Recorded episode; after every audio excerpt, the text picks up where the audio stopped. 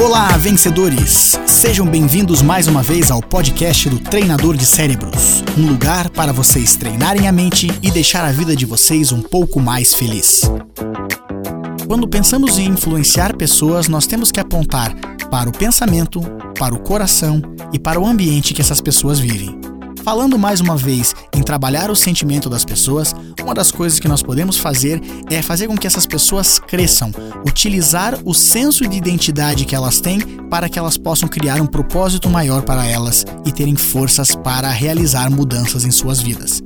Uma das formas de fazer isso, de trabalhar a identidade das pessoas, é dar certos adjetivos ou tirar dessas pessoas certos adjetivos, algumas qualidades que elas possuem, utilizando a sua história, utilizando o seu ponto forte ou os seus pontos fortes.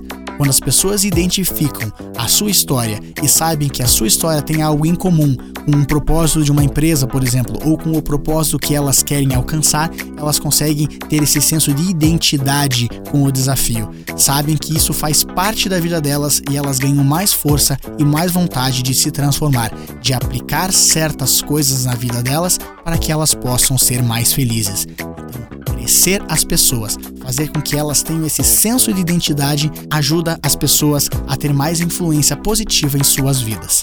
Experimente, faça o teste. E se quiser saber um pouco mais, acesse treinadordecerebros.com. E lembre-se, você se transforma naquilo que pensa a maior parte do tempo. Boa sorte, sucesso e até a próxima!